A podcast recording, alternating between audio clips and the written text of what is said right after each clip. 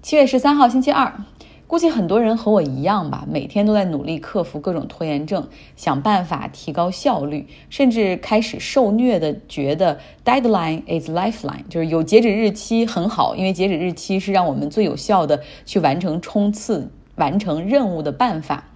那我以前在电台工作的时候，基本上是今日事今日毕。记者比较惨，他的截止日期是次日凌晨五点，因为早间新闻开始之前，你只要弄好了就可以。很晚的这种截稿日期，总会让我们拖延拖延，精益求精哈，等一等最新的进展。那做了倾听全球之后呢，截止日期是每天下午的三点半，所以那个效率是奇高无比的。但是现在在公司里工作，发现很多事情的截止日期实际上很长，而且你很多事情不能够你自己掌控，要忍受队友的拖延，要。忍受上司的拖延，好像要很长很长时间才能给一个事儿画上句号，这就更容易导致自我拖延。英文里也有拖延症这个词，procrastination。那你在谷歌里输入这个词儿之后，下面会跳出很多联想的发问，比如说如何克服呀？还有人问说，拖延症是精神病的一种吗？这说明其实很多人都受此困扰。拿到一项任务，一定要拖到最后一天的最后一刻才把它完成，哪怕中间忍受着焦虑和自责。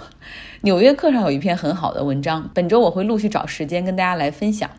今天要先来说一说海地总统被刺杀的后续。一个国家的总统深夜在自己的住处被刺杀。这是在近二三十年的历史上都很少有的。那目前呢，涉及刺杀的二十多个人已经被捕，其中有三个人呢在逮捕的过程中死于交火。那在所有的被捕人中呢，有两个是美国公民，而剩下的是哥伦比亚公民。不仅有一个问题哈，就蹦出了，就这一次刺杀海地总统的境外势力究竟是谁呢？在七月七号凌晨一点的时候，一伙训练有素的武装抵达了海地总统莫伊斯位于郊区的住宅。这伙武装中有一个人持着扩音器，用英文喊道：“说我们是 DEA，DEA 是美国缉毒局的简称就是 Drug Enforcement Administration。”然后要求对方立刻放下所有武器，马上卧倒，以免被误伤。那据报道说，总统的安保团队。误以为是美国缉毒局在执行任务，所以并没有阻止，甚至也没有发问，他们就老老实实的武器一扔，躺到地上。那这一伙武装呢？他们随后就顺利进入到住宅之内，直抵卧室，对躺在床上的总统莫伊斯开了十二枪，当场死亡。那对总统夫人也有开枪，导致后者严重受伤，抢救之后生还。那之后呢？这伙人迅速撤离，在撤退过程中也没有受到太多总统安保团队的抵抗。之后呢？他们分开逃亡，很快就被海地警方和军方追捕，并且发生了枪战。有十一个人跑到了外国使馆请求政治避难，但立刻呢被这个使馆移交给了当地警方。那现在呢是二十人在捕，五人在逃，有三人被击毙。这二十多人都是哥伦比亚的退役军人。他们会经常接一些安保任务，哈，来赚钱。那做一些外包的雇佣兵，因为哥伦比亚其实过去长期处于一个政府军和革命武装力量游击队的一个内战的过程之中，所以哥伦比亚的军人他们作战经验比较丰富，而且收费比较便宜，大概是三千块钱一个月。就是如果没有特殊情况的话，是做一些普通安保，所以他们在雇佣兵的市场上是炙手可热。在审问的过程中，这些哥伦比亚人表示很冤枉哈，然后他们一致表示说，并不清楚任务是刺杀总统。不论是在组队还是布置任务的时候，他们一直都被告知是来海地参加一项保护非常重要的一个人的任务。那因为他们只说西班牙语，也听不懂英文，也不懂海地人的法语，所以直到刺杀完成的时候，他们才知道自己干了什么。被捕的人中有两个是美国公民，那他们的祖籍哈是海地，其中有一个名叫克里斯蒂安·曼纽埃尔·塞昂，他生活在佛罗里达，在佛罗里达和海地两地都有他的整骨医院，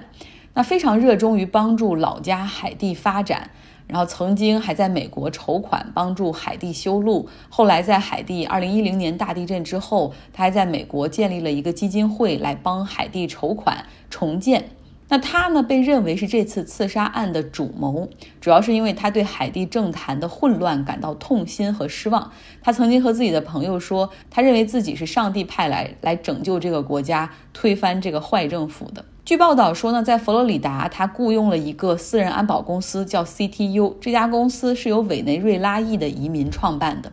那这个 CTU 安保公司又去分包任务，最终雇了一对哥伦比亚的退伍军人来执行哈。那目前案件还在调查之中。之前我们有讲过，说被刺杀的总统莫伊斯，他当时是拒绝按时举行大选，因为他当年选举的时候，因为被置于 election fraud，就是选票的中间造假。然后又是审票，又是核准，浪费了差不多快一年的时间，所以他自己也要决心要补回来哈，所以没有按时举行大选。那真的，这真的给海地呃遗留了很多的麻烦。比如说，海地的参议员原本有三十个，但现在有二十个的任期已经到了，也就是说，有效的议员、合法的议员其实只有十个。那现在呢，这个海地的参议院他们联名写信哈，给现在这个临时政府说。应该是由参议院的主席来掌握政府，来掌控海地的局面，而不是所谓自称合法的临时政府的首脑，也是前总理哈克劳德·约瑟夫。所以你看到现在权力斗争已经开始了。然后另外像海地最高法院的这个大法官职位也是空缺的，因为这个人本来是应该接任克劳德担任新总理，但是后来在六月份的时候死于 COVID-19 的疫情。种种的权力斗争吧，导致海地的前景又多了一丝不确定。现在有一些海地的百姓就跑到太子港的美国使馆前，拿着他们的护照，希望获得政治避难。同在加勒比海地区的古巴也爆发了三十年未曾出现的大规模的示威抗议，有数千人走上街头，喊着要自由，不要饿死。他们表达了对电力紧缺、食物紧缺以及可能出现的药品供应不足的不满。他们要求国家加速疫苗的注射。那古巴总统卡内尔他说了，很显然这是美国人资助并且怂恿的，这是在破坏古巴的国家安全。卡内尔呢是在2018年的时候接替了卡斯特罗的弟弟劳尔担任古巴总统的，他今年六十岁，比劳尔年轻三十岁。那今年初的时候呢，劳尔又将党的这个领导权也交给了卡内尔哈。当时他是说把权力移交给啊更有反帝国主义精神的年轻一代。那现在呢，也是自一九五九年古巴革命以来，首次由卡斯特罗家族以外的人来统治古巴。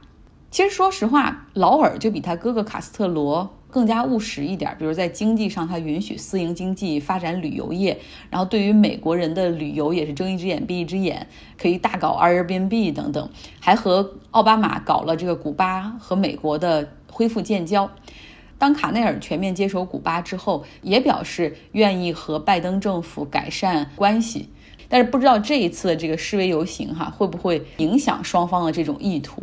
那这又要说到了美国的佛罗里达州，很多人说去了佛罗里达都不觉得是在美国，而是在拉丁美洲。在佛罗里达住着很多的古巴侨民，很多呢是在古巴革命之后反对卡斯特罗而出逃的中上阶层的家庭。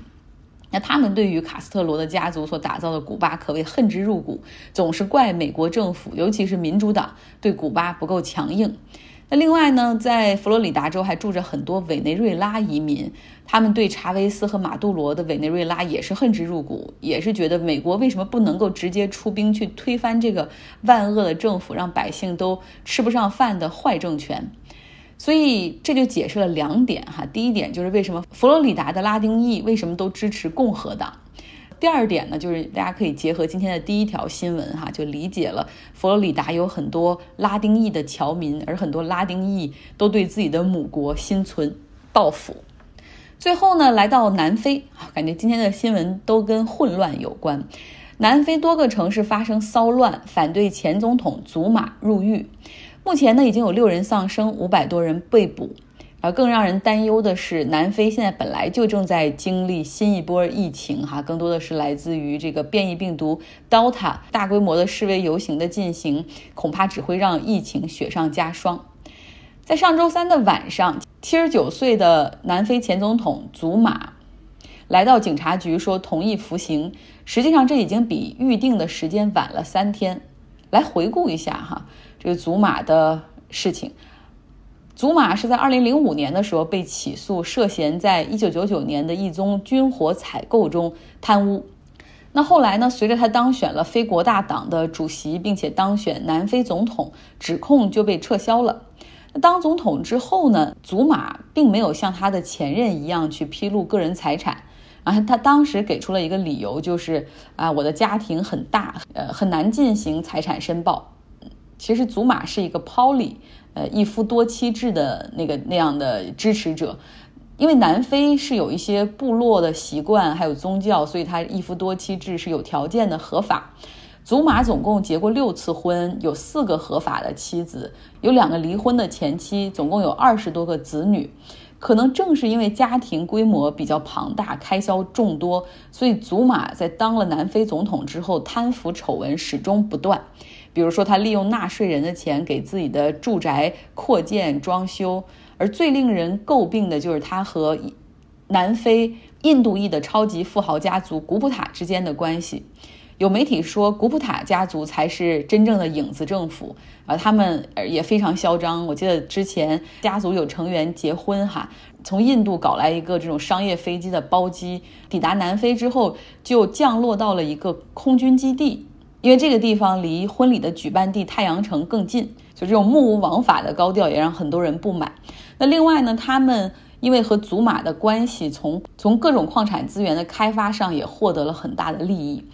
在二零一七年左右，因为丑闻太多，压力太大，祖玛呢是先后辞去了非国大党的主席以及南非的总统职务。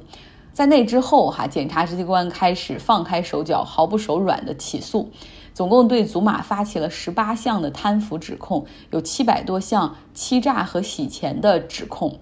那法庭对于祖玛的在一九九九年的军火贪腐案最终做出了裁决，哈，判他入狱十五个月，要求他是七月四号到警局自首，呃，否则呢，最迟到七月七号午夜的时候，警察将去祖玛家逮捕他。那祖玛一开始是拒绝去自首的哈，连续喊了几天，就是啊不要坐牢，他是冤枉的等等，他对这个南非的贡献有多大，希望能够获得赦免，但始终没有司法机构理睬他。终于在七月七号，还有四十五分钟就要到那个警察要逮捕他的时间了，然后祖玛到警察局自首。那在那之后，祖玛的支持者就开始进行抗议，不过主要都集中在祖玛老家的省份纳尔塔。好了，今天的节目就是这样，希望你有一个愉快的周二。